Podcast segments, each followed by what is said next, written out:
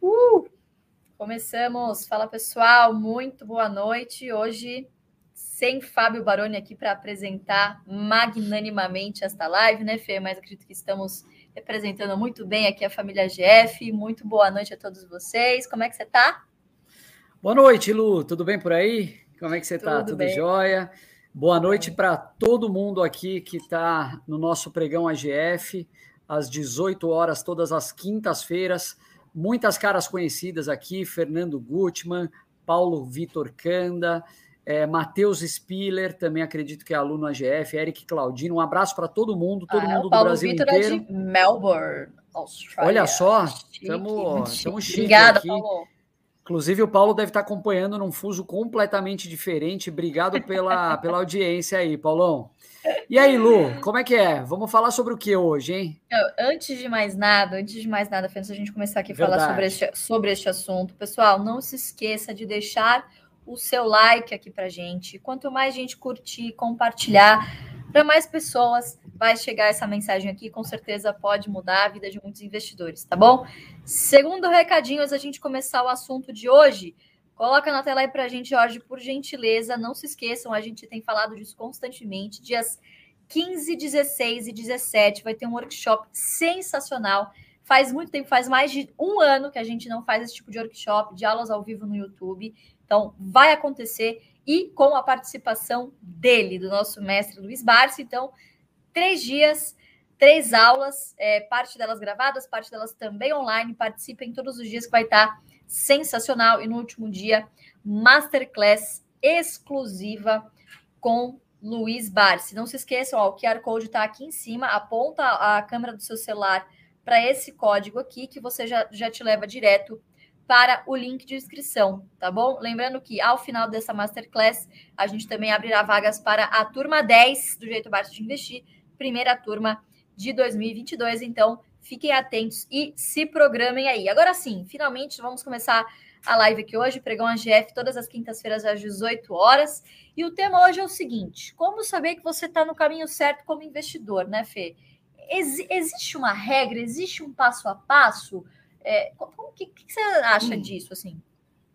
Lu, eu acho que é um tema que eu tenho certeza que em algum momento ou outro acaba entrando como uma preocupação para qualquer investidor que é, se compromete a entrar numa trajetória tão longa né, como a de formação de uma carteira previdenciária. Não é algo que acontece da noite para o dia, então você tem que. É, é, quase como plantar uma árvore. Você vai plantar a árvore, vai regando, vai regando, aí começa a crescer, aí depois vai começar a dar os primeiros frutos, esses frutos ainda vão estar pequenos.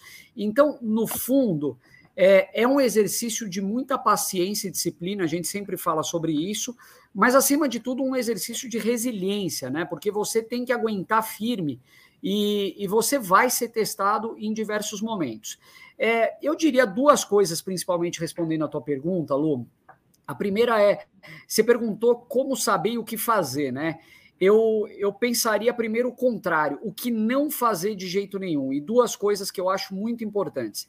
A primeira é ficar comparando é, o seu retorno com o retorno do Ibovespa, mas assim, na unha, sabe? Aquela pessoa que, ah, hoje a minha carteira subiu 2% e o Ibovespa subiu 4%.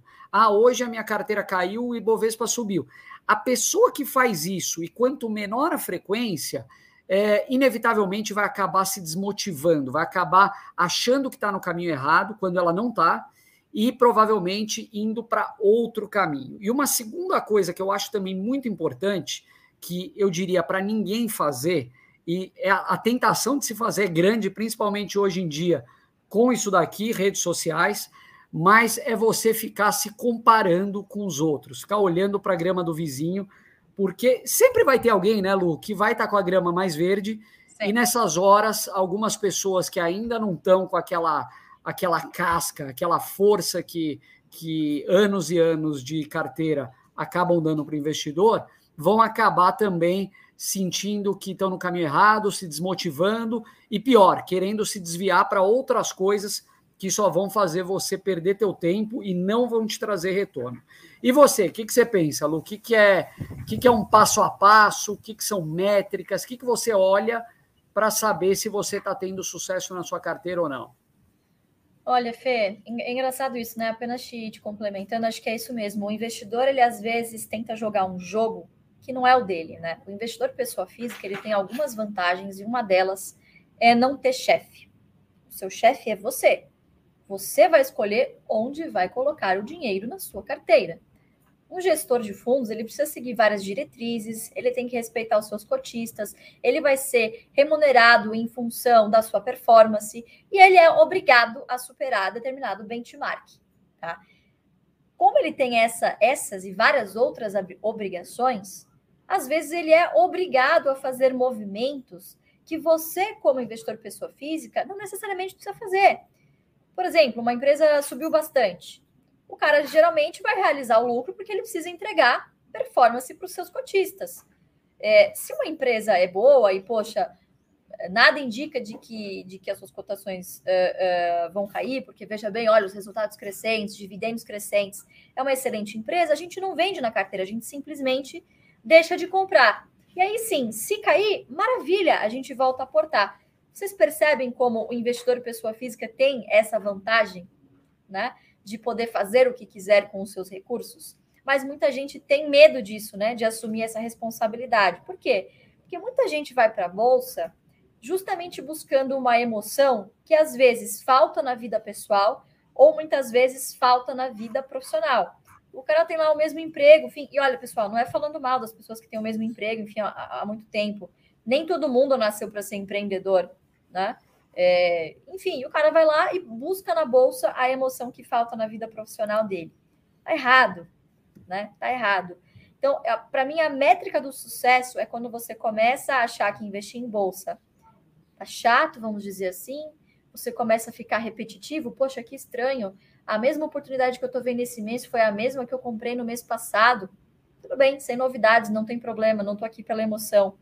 É, então, assim, acho que a métrica do sucesso é realmente quando você começa é, a não ter histórias tão sexys para contar na mesa, do, na mesa de bar com seus amigos. Né? Que seus amigos falam, bom, mas você não tem a ação da moda, o ativo da moda, o criptoativo da moda?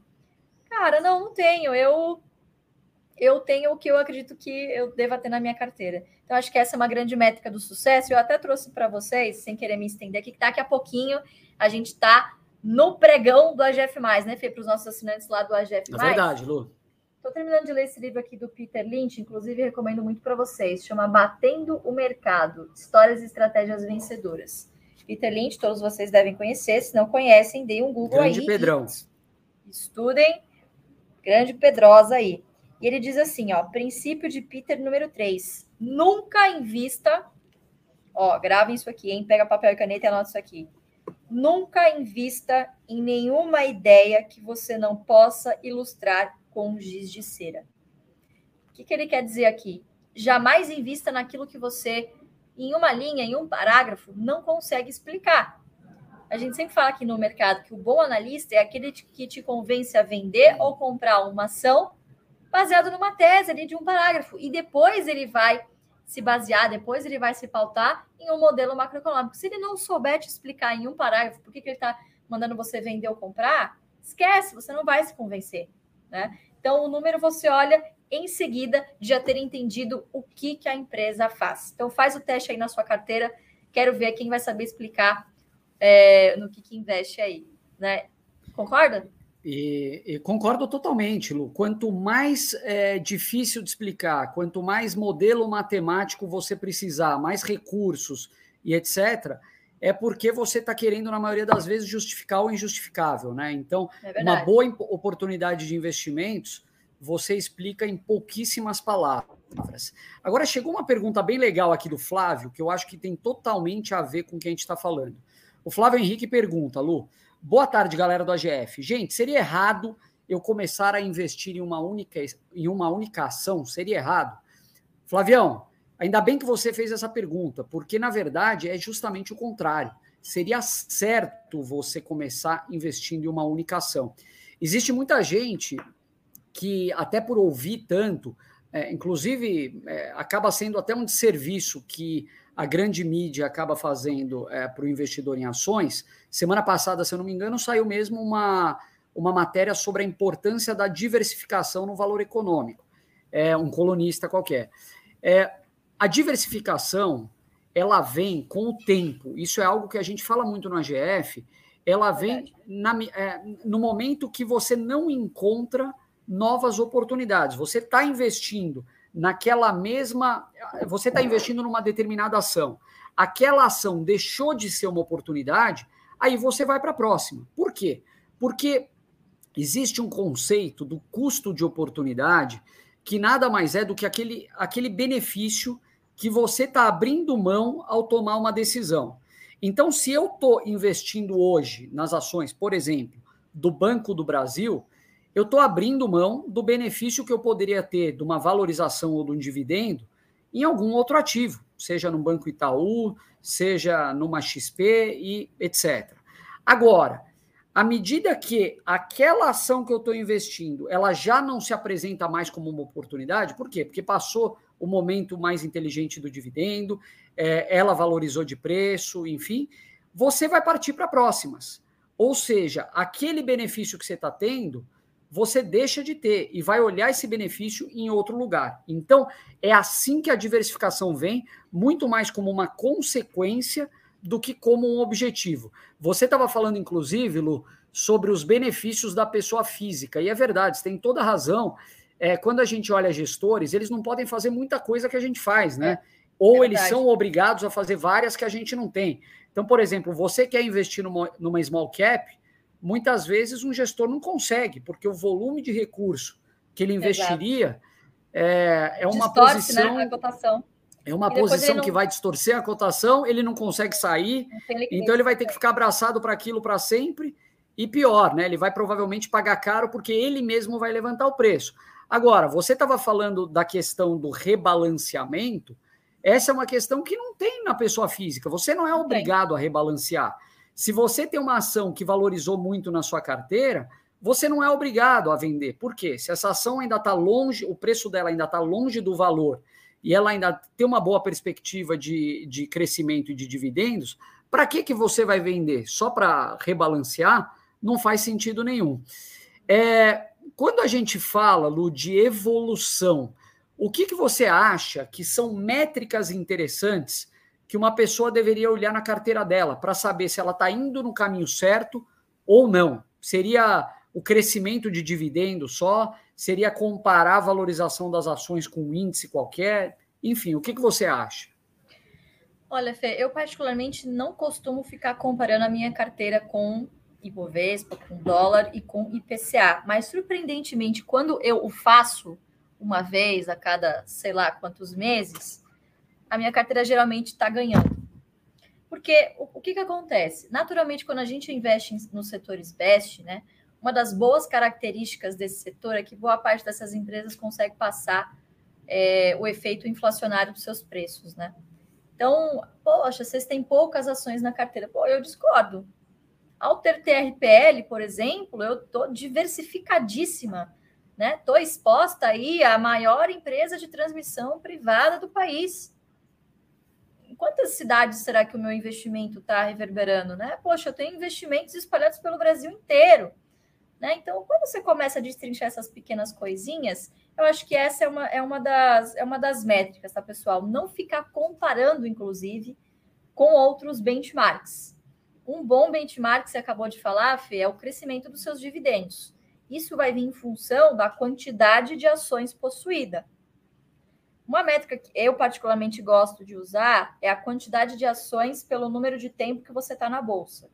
Então, por exemplo, para mim é, eu sempre faço essa conta para ver se eu não estou pulverizando demais. Uhum. É, quanto tempo você está na bolsa? É, para mim é aceitável pelo menos três empresas por cada ano que você estiver na bolsa. Faço essa conta. Se for mais que isso, puta, eu já fico de olho. Às vezes eu me empolguei demais com o papel, entrei, comprei pouco. Como, por exemplo, aconteceu com Caixa Seguridade, eu entrei no IPO, foi um bom preço, não tenho vontade de vender, mas se subir, eu devo vender, porque eu tenho 400 ações, está uma posição muito pequena na minha carteira, não tenho pressa de vender agora porque estaria vendendo no prejuízo, mas se voltar para os 10, 12 reais como já teve no passado, eu vou vender, porque não faz mais sentido. É um recurso que está lá sendo desperdiçado. E foi mais ou menos o que aconteceu na carteira do Barsi recentemente. A gente falou hoje, inclusive. Aproveitando o gancho. Exatamente, aproveitando o gancho, porque a gente vai falar sobre esse assunto. Três ações que o Barsi vendeu há cerca de dois, três meses. Não vendeu num preço muito bom, mas assim, em relação ao que ele tinha pagado, nossa, já se pagou mil vezes só em dividendos. E era um recurso que estava lá sendo desperdiçado. A gente aproveitou para vender antes de 2021 é, por questões fiscais também, de imposto de renda, simplificar, a contadora aqui agradece. Então, a gente acabou se desfazendo de três posições, é, justamente nesse motivo, para é, deixar a carteira um pouquinho mais enxuta, e é um dos temas que a gente vai falar agora. Estamos indo lá para o AGF, pregão AGF, pessoal. Estamos indo para aí, tá bom? Obrigada quem acompanhou a gente aqui péssima a minha apresentação. Fábio Baroni, você faz muita falta. Péssima nada, tá ótimo. De, de locutor Fábio, de. Fábio vai ser substituído já no próximo, a partir do próximo. Que, que encanta aqui os nossos, os nossos né, seguidores, enfim. Mas, pessoal, é... não se esqueçam, ó, QR Code aqui em cima da minha cabeça, se inscrevam na Masterclass com o Luiz Barça, é o nosso workshop Jeito Barça de Investir, 15, 16, 17 de fevereiro, às 20 horas no canal do YouTube se inscrevam, porque daí vocês vão sendo avisados, vocês podem entrar no grupo de WhatsApp. Depois, quem tiver interessado também já recebe o link para entrar no Jeito Básico de Investir. Turma 10, tá bom? Alguma consideração final aí, Fê? Não, nenhuma, Lu. Queria deixar um abraço aqui para todo mundo, dizer que foi mais uma vez super bacana estar aqui com vocês. Tema muito relevante que eu tenho certeza que agregou alguma coisa, porque muita gente aqui está começando carteira e tem essas mesmas dúvidas. E é o que você falou, estamos indo lá para o AGF, mas antes de ir para lá, não se esqueçam de fazer as inscrições aqui para o workshop 15, 16 e 17 de fevereiro, sendo que no dia 17, Masterclass imperdível, com ninguém menos que Luiz Barsi. Aliás, ele vai poder explicar melhor, né, Lu? Todas ah, essas é? dúvidas, o que, que ele fez pra, na carteira dele, enfim, acho que não vai, vai chover dúvida ali. Eu tenho certeza que ele, sempre muito paciente, vai apresentar tudo com muita sabedoria. Mas é isso aí, pessoal. A gente se vê. Até a próxima. Um é abração para todo mundo. Valeu. Obrigada. A gente se vê agora no AGF. Beijão para todos.